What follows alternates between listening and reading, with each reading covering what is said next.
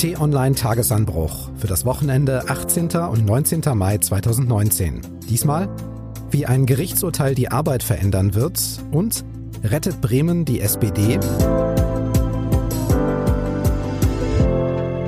Willkommen im Wochenende. Mein Name ist Marc Krüger und hier im Podcast besprechen wir Themen aus der Woche, die Sie und uns beschäftigt haben und auch weiterhin beschäftigen werden. Diese Woche ist dafür Peter Schink da, stellvertretender Chefredakteur von t-online.de. Hallo Peter, grüß dich. Ja, hallo Marc, schön hier zu sein.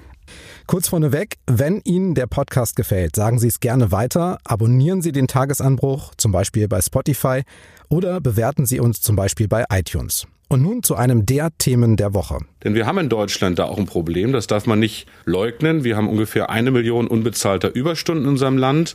Das ist nicht akzeptabel. Sagt Bundesarbeitsminister Hubertus Heil im Interview mit den Tagesthemen am Dienstag.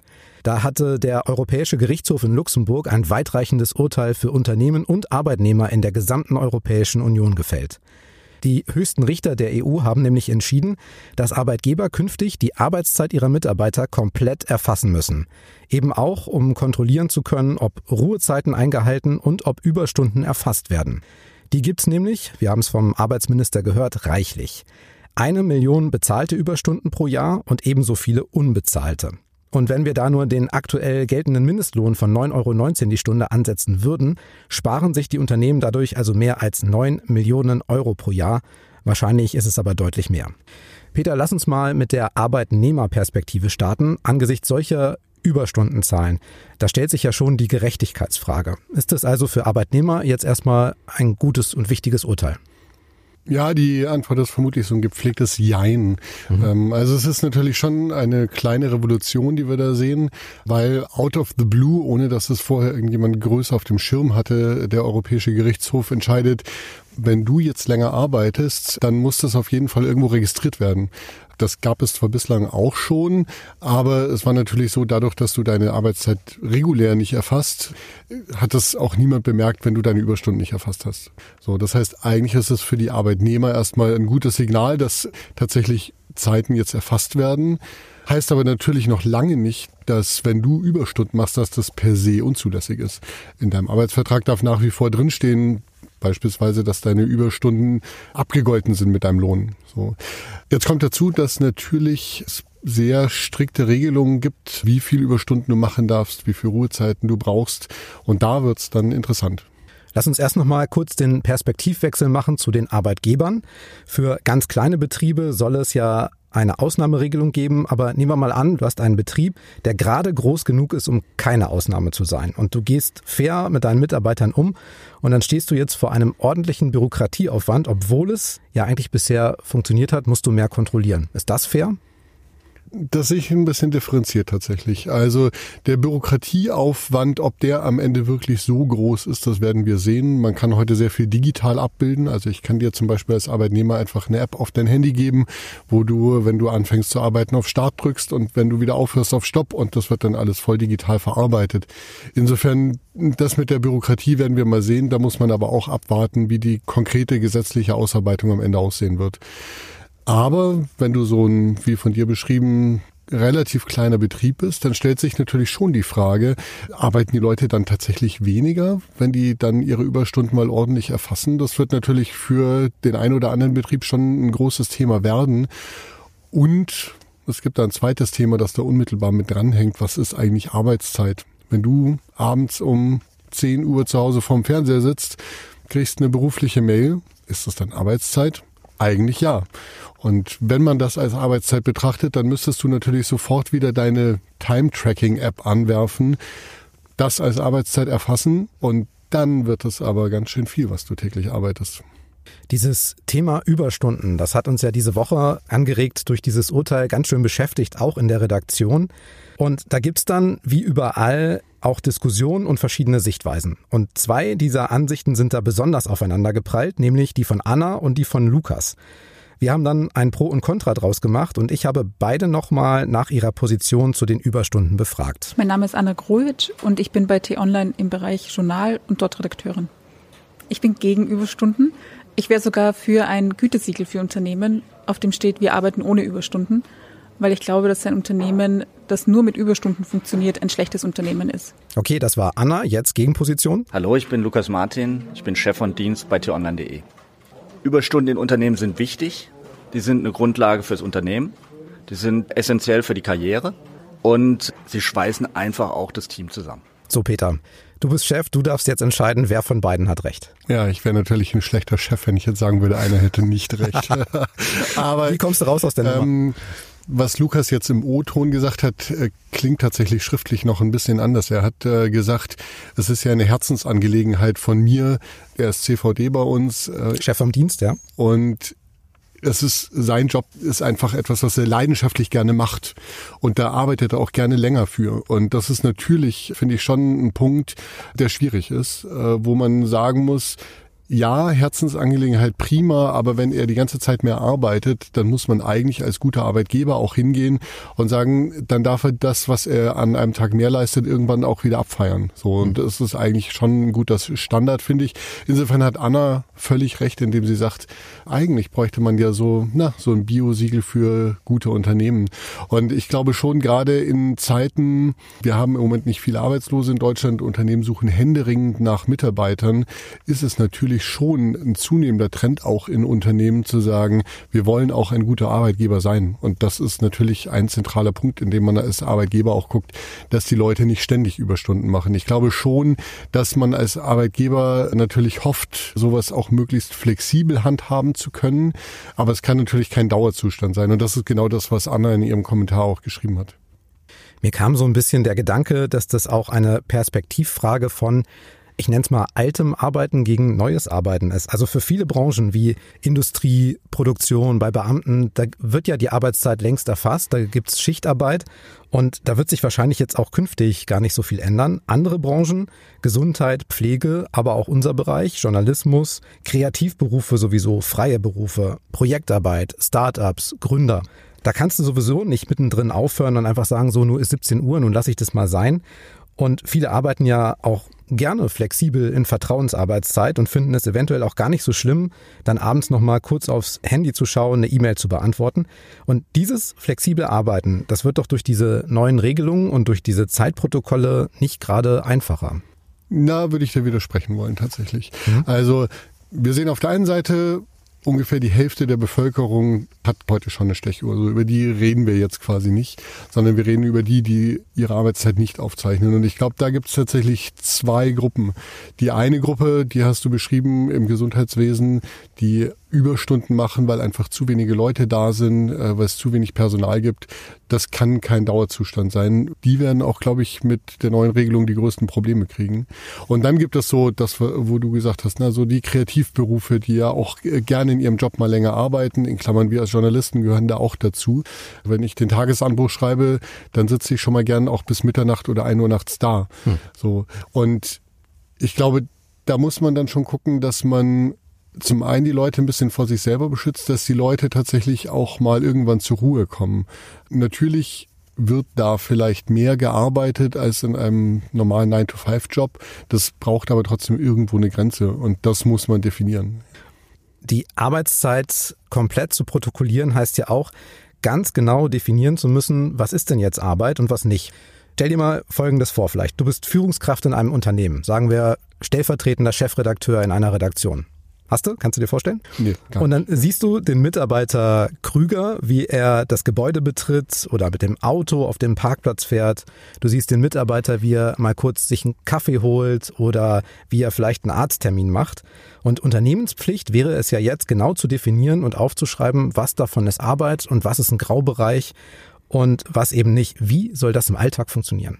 Der Alltag ist, glaube ich, definiert technisch. Also wir können in einer, wie vorhin schon besprochenen App einfach auf Start und Stopp drücken. Die eigentliche dahinterliegende Frage ist tatsächlich, wie gehen wir denn mit so kleinen Arbeitseinheiten um? Hm. Also das genannte E-Mail lesen oder mal ein Telefonat entgegennehmen. Ich glaube, wir werden langfristig dahin kommen, dass wir einfach Standards definieren, die anders aussehen als heute. Wir werden bestimmt nicht, wenn ich abends äh, vor dem Fernseher noch eine E-Mail lese und kurz beantworte, dann sagen so, und das waren jetzt fünf Minuten Arbeitszeit. Aber es muss neue Grenzen geben, die müssen neu definiert werden. Und vielleicht kommen wir tatsächlich dahin, dass mehr Unternehmen, so wie es heute auch schon welche gibt, sagen, E-Mail-Verkehr findet bei uns bis abends zu einem Zeitpunkt X statt, 20 Uhr, 22 Uhr und danach stellen wir einfach mal den E-Mail-Server ab und dann geht's am nächsten Morgen erst weiter. Das aber ist ein evolutionärer Prozess. Also ich glaube, das Urteil des EuGH kann da einen Denkprozess anstoßen, kann ein Umdenken anstoßen in der Gesellschaft. Das ist, glaube ich, in der Praxis dann natürlich gar nicht juristisch zu regeln. Es wird natürlich Gesetze geben, aber wie wir alle wissen, Gesetze sind das eine, wie es praktisch gelebt wird, ist nochmal etwas anderes. Aber ich glaube schon, dass wir da in der Gesellschaft noch drüber nachdenken müssen, weil die Digitalisierung gerade ja auch die Grenze verschoben hat. Mhm. Und äh, gerade bei Arbeit ähm, ist es natürlich schon wesentlich, dass definiert ist, wann kann ich im Kopf eigentlich mal abschalten.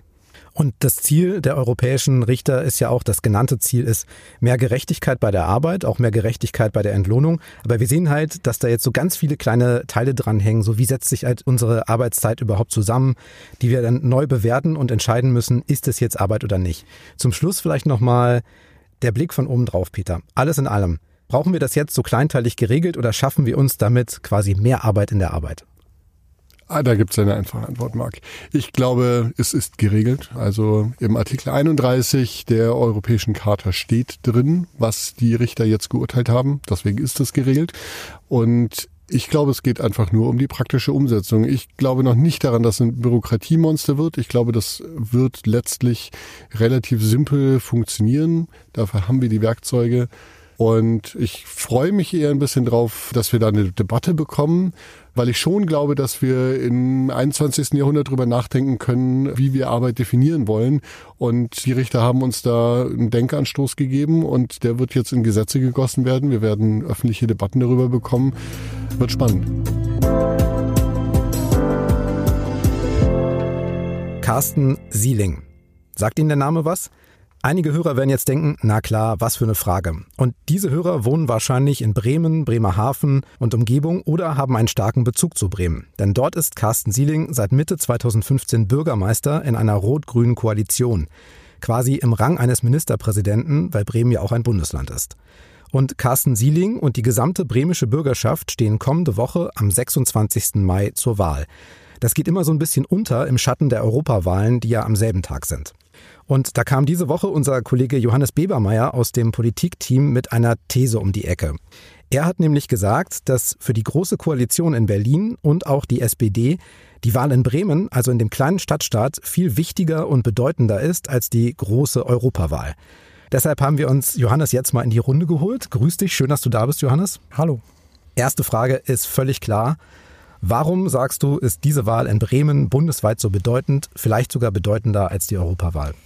Ja, das hat aus meiner Sicht zwei Gründe. Einerseits in Bremen hat die SPD wirklich etwas sehr Handfestes, etwas Greifbares zu verlieren, nämlich ein Regierungsamt, ein Rathaus, einen Bürgermeisterposten. Während in Europa, da sind die Kriterien einfach so ein bisschen schwammig. Was heißt eigentlich eine schlechte Wahl für die SPD in Europa?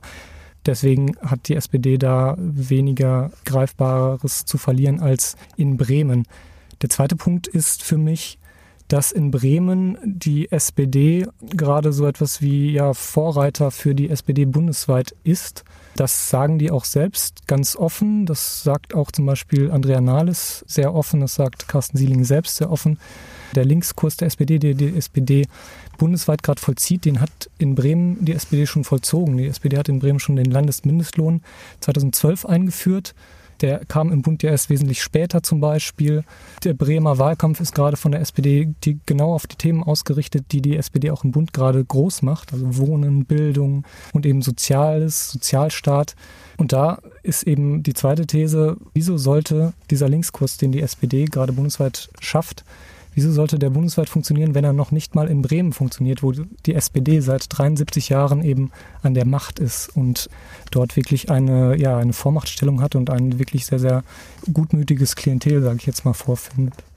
Der Bremer Bürgermeister Carsten Sieling ist 60 und macht ja auch schon eine ganze Weile Politik.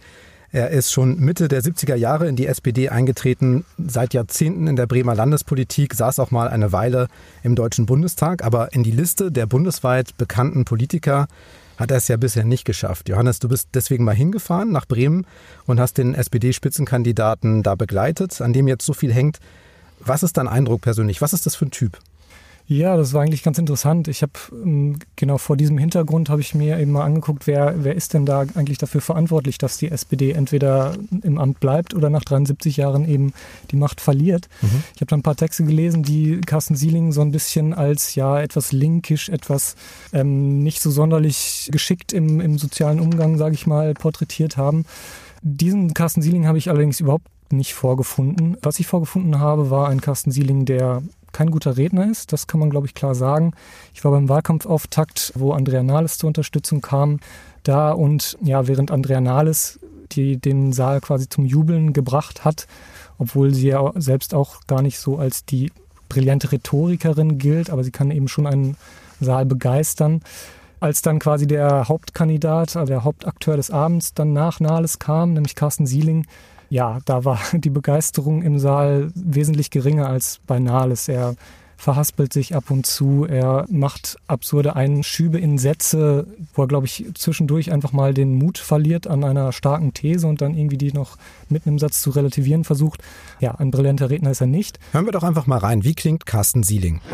Mein Name ist Carsten Sieling. Ich bin Bürgermeister und Präsident des Senats hier in Bremen und ich möchte, dass Bremen weiter eine soziale Stadt wird äh, und bleibt und dass Bremen äh, seinen wirtschaftlichen Erfolg fortsetzt und deshalb möchte ich, dass die SPD wieder stärkste Partei wird und ich den Bürgermeister weiter ausfüllen kann. Ja, das ist jetzt äh, nicht gerade sehr geradeaus, aber es ist auch kein Desaster, finde ich. Nee, genau. Also ist auch kein Desaster, aber er ist halt nicht der Politiker, der jetzt den Saal zum Beben bringt. Was er allerdings ist, ist ein Politiker, der in der politischen Begegnung mit, mit den Bürgern durchaus geschickt ist. Das liegt ihm einfach. Referenz ist immer in Bremen natürlich Henning Scherf, der auch als, als Oma-Küsser so ein bisschen gilt. Das ist er jetzt auch noch nicht, aber er ist schon so, ich habe das in meinem Text, den ich geschrieben habe, auch als, als Kümmerer Carsten, als die Geste von Kümmerer Carsten beschrieben. Er nimmt die Bürger dann immer wirklich, er legt ihnen die Hand auf den Rücken, er ähm, geht mit seinem Ohr ganz nah dran und hört dann wirklich auch einfach erstmal zu und antwortet dann, nimmt die Leute ernst, ähm, lächelt viel, geht auch auf die Leute zu. Ich war mit ihm am Wahlkampfstand, ich war mit ihm im Altenheim, ähm, ich war mit ihm auf einer Gewerbeschau. Da überall war das eben zu erleben, dass er eben im persönlichen äh, Kontakt mit den Bürgern ja, sehr, sehr geschickt ist. Das ist seine Stärke. Das Kuriose ist, Carsten Sielings Gegenkandidat von der CDU heißt auch Carsten. Carsten Meyer-Heder, 58, zwei Jahre jünger also, ist Politikneuling und kommt eigentlich aus der IT-Branche und ich sag mal, natürlich ist es nach so einer langen Regierungszeit einer einzigen Partei wie in Bremen jetzt bei der SPD, da ist der Wechsel und da ist frischer Wind immer ein Argument für den Gegenkandidaten und den Neuling. Aber was spricht eurer Ansicht nach noch für den CDU-Carsten? Carsten Meyer-Heder inszeniert sich als, als Antipolitiker. Er ist ein IT-Unternehmer, du hast es gesagt, kommt aus der Startup-Szene, ist tatsächlich erst seit einem Jahr in der Politik ist so ein bisschen der Kompromisskandidat in der CDU gewesen zwischen zwei Flügeln, die sich nicht entscheiden könnten. Spielt mit diesem Image, das ihn auch niemand kennt. Er hat so ein Hashtag Carsten Meyer Wer Fragezeichen zum mhm. Beispiel und hat auf Plakate geschrieben, ich bin kein gelernter äh, Politiker, aber Problemlöser. Damit spielt er und das ist auch das, womit er zu punkten versucht. Und zugleich kann man, glaube ich, sagen, dass er in Bremen schon ein echtes Problem hat, gerade weil in Bremen schon auch das Profil der Stadt eigentlich sich in seiner Person überhaupt nicht spiegelt. Also die Stadt ist sehr sozial, es ist ja so ein bisschen die linke Puppenstube der Republik, wenn man das so bezeichnen will. Und man merkt es auch in den Umfragewerten. Also während der alte Carsten von der SPD bei 42 Prozent der Wähler gerne als Bürgermeister gesehen wird, kommt der neue Kandidat nur auf 28 Prozent. Der fällt klar eigentlich hinter dem Amtsinhaber ab. Aber trotzdem wollen die Leute CDU wählen. Und das ist, finde ich, doch ein erstaunlicher Punkt. Die zitierte Umfrage zugunsten von dem SPD-Carsten ist aber auch eigentlich fast die einzige richtig gute im Moment. Schauen wir nämlich mal auf die andere Umfrage. Im neuen Deutschland-Trend für die Tagesthemen, da fallen nämlich die Bremer Sozialdemokraten auf ein Allzeittief von 24 Prozent. Das ist ein Desaster für die SPD dort. Die CDU ist erstmals überhaupt vor der SPD, kommt auf 27 Prozent. Die Grünen auch recht stark, 18 und die Linke bei 12. So FDP und AfD kommen auf 5 und 6 Prozent. Das ist jetzt natürlich eine Momentaufnahme, keine Prognose, aber der Tendenz nach sieht es ja relativ schlecht aus. Für Rot-Grün würde es nicht reichen. Was seht ihr für Regierungsmöglichkeiten in Bremen? Also was auf jeden Fall gehen wird, ist eine große Koalition, allerdings auch nur theoretisch, weil die eigentlich niemand will. Auch aus Erfahrung natürlich der, aus, von der Bundesebene. Sehr viel wahrscheinlicher wird es auf ein Dreierbündnis hinauslaufen, genau eben weil es nicht reicht für ein Zweierbündnis. Da gibt es dann eben die zwei Optionen eines, eines Linksbündnisses, eines Bündnisses aus SPD, Grünen und der Linkspartei oder eben einer Jamaika-Koalition aus der CDU, der FDP und den Grünen. Da gibt es einige Sachen, die dafür und dagegen sprechen. Die Rot-Grün-Rot quasi ist beliebter bei den Bürgern. Das hat auch diese zitierte Umfrage gezeigt. Und Rot-Grün-Rot ist auch von den Themen her, von den politischen Überzeugungen her, meiner Einschätzung nach, liegen die Parteien sich dann näher. Also FDP und Grüne in Jamaika sind einfach bei vielen Themen sehr weit auseinander, gerade bei der Verkehrspolitik, da wollen die komplett unterschiedliche Sachen. Die FDP hat auch im Wahlkampf sehr, sehr hart gegen die Grünen gestichelt immer und sich da ja quasi nicht als potenzieller Koalitionspartner angedient eigentlich. Gleichwohl haben die Grünen die Koalitionsfrage eben bewusst offen gelassen, was auch ein Novum ist in Bremen. Das hatten sie bei den vergangenen Wahlen, haben sie immer klar gesagt, wir wollen mit der SPD regieren. Diesmal haben sie es offen gelassen und sind damit auch Zünglein an der Waage letztlich. Und Johannes, ich finde, da sprichst du einen interessanten Punkt an. Für beide Dreierbündnisse werden die Grünen gebraucht. Und es ist natürlich für die Grünen deswegen mindestens so entscheidend wie für die SPD, sich zu überlegen, was sie nach dieser Wahl machen. Weil auch das natürlich einen bundespolitischen Impact hat. Und natürlich, wenn es ein rot-rot-grünes Bündnis in Bremen gibt, das wäre das erste rot-rot-grüne Bündnis in einem westlichen Bundesland, das natürlich auch im Bund gesehen würde. Äh, da würde man ganz genau hinschauen. Und auf der anderen Seite Jamaika. Wir wissen, Jamaika ist im Bund krachend gescheitert. Die Grünen müssen sich jetzt auch irgendwann entscheiden, sind solche Jamaika-Bündnisse prinzipiell möglich und werthaltig? Also kommt auch für die Grünen was dabei raus. Ich glaube, da ist tatsächlich Bremen wieder so ein bisschen Puppenstube für den Bund. Wir finden da tatsächlich ähnliche Verhältnisse vor. Lass uns noch mal ganz kurz drauf gucken, was ist denn mit den rechten Parteien? Also die AfD ist bei 6 Prozent gerade. Das ist so ungefähr der Wert, den sie auch bei der letzten Wahl erreicht hat. Das ist für AfD-Verhältnisse relativ schwach. Also wir sehen ja sonst immer heftige Zuwächse bei der Partei. Spielt es in Bremen nicht so eine Rolle, trotz der großen Probleme in der Stadt? Ja, ich finde es auch sehr überraschend und bemerkenswert tatsächlich. Es gibt immer die These, wenn quasi linke Politik sehr, sehr dezidiert links ist, dann kommt automatisch quasi der, der Backlash mit einem äh, Erstarken des rechten Randes. Das haben wir in Bremen offensichtlich nicht. Man muss ein bisschen aufpassen, weil in Bremen gibt es eben noch die Bürger in Wut. Das ist so eine kleine Splitterpartei. Die liegt im Moment so bei drei Prozent in den Umfragen, wird aber vermutlich trotzdem aufgrund des Wahlrechts in Bremen in die Bürgerschaft einziehen können mit einem Abgeordneten. Also da gibt es sozusagen schon noch so eine Spaltung, die auch personell sich immer so ein bisschen bekriegt bzw. austauscht. Andererseits spricht es natürlich auch dafür, dass in Bremen diese Weltoffenheit seit der Hanse, die die SPD auch im Wahlkampf immer betont, wahrscheinlich ist da auch einfach ein bisschen was dran. So. Und in Bremen ist vielleicht auch einfach nicht so anfällig. Okay, ich habe es jetzt gehört, ich kenne deine These auch, Johannes, aber ist das kleine Bremen nicht vielleicht doch eine Nummer zu klein und ein Stadtstaat mit besonderen Verhältnissen, um jetzt sozusagen Gesamtaussagen für den Bund drüber zu machen?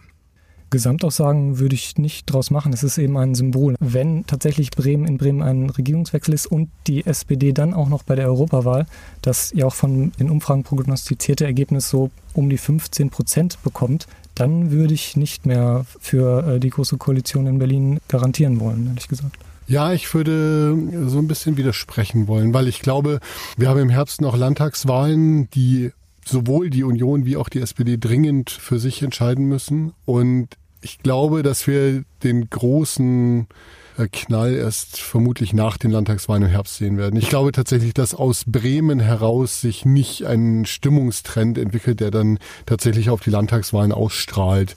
Da gibt's dann doch noch wichtigere Themen. Und insofern müssen wir uns noch ein bisschen gedulden, glaube ich. Aber nach den Landtagswahlen im Herbst wird's dann endgültig spannend. So, dann noch ein kurzer Blick Richtung Zukunft, Peter. Was gibt es in den nächsten Tagen für spannende Themen? Nächste Woche gibt es dann, glaube ich, zwei große Themen. Das eine, die Feierlichkeiten zu 70 Jahre Grundgesetz.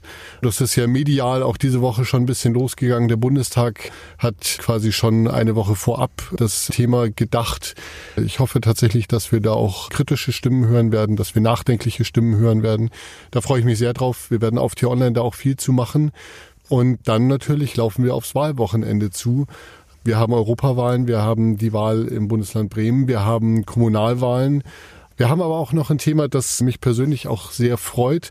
Die Eishockey-Nationalmannschaft hat bei den Weltmeisterschaften ja bislang den besten Turnierstart seit 89 Jahren ja. hingelegt. Sensationell, vier Spiele, vier Siege. Und jetzt dann auch ein spannendes Spiel gegen den Gastgeber Slowakei. Das hat mich wirklich beeindruckt. Hören wir mal kurz rein. Drei Seiten. Und die Kontermöglichkeit. Zwei auf eins. Drei Seiten. Tiffels in der Mitte. Drei Seiten. Tor! 24 Sekunden vor dem Ich würde sagen, so kann es weitergehen, oder? Und naja, wir werden natürlich im Live-Ticker auf t-online.de die Weltmeisterschaft begleiten und im Fernsehen gibt es das dann noch bei Sport 1 zu sehen.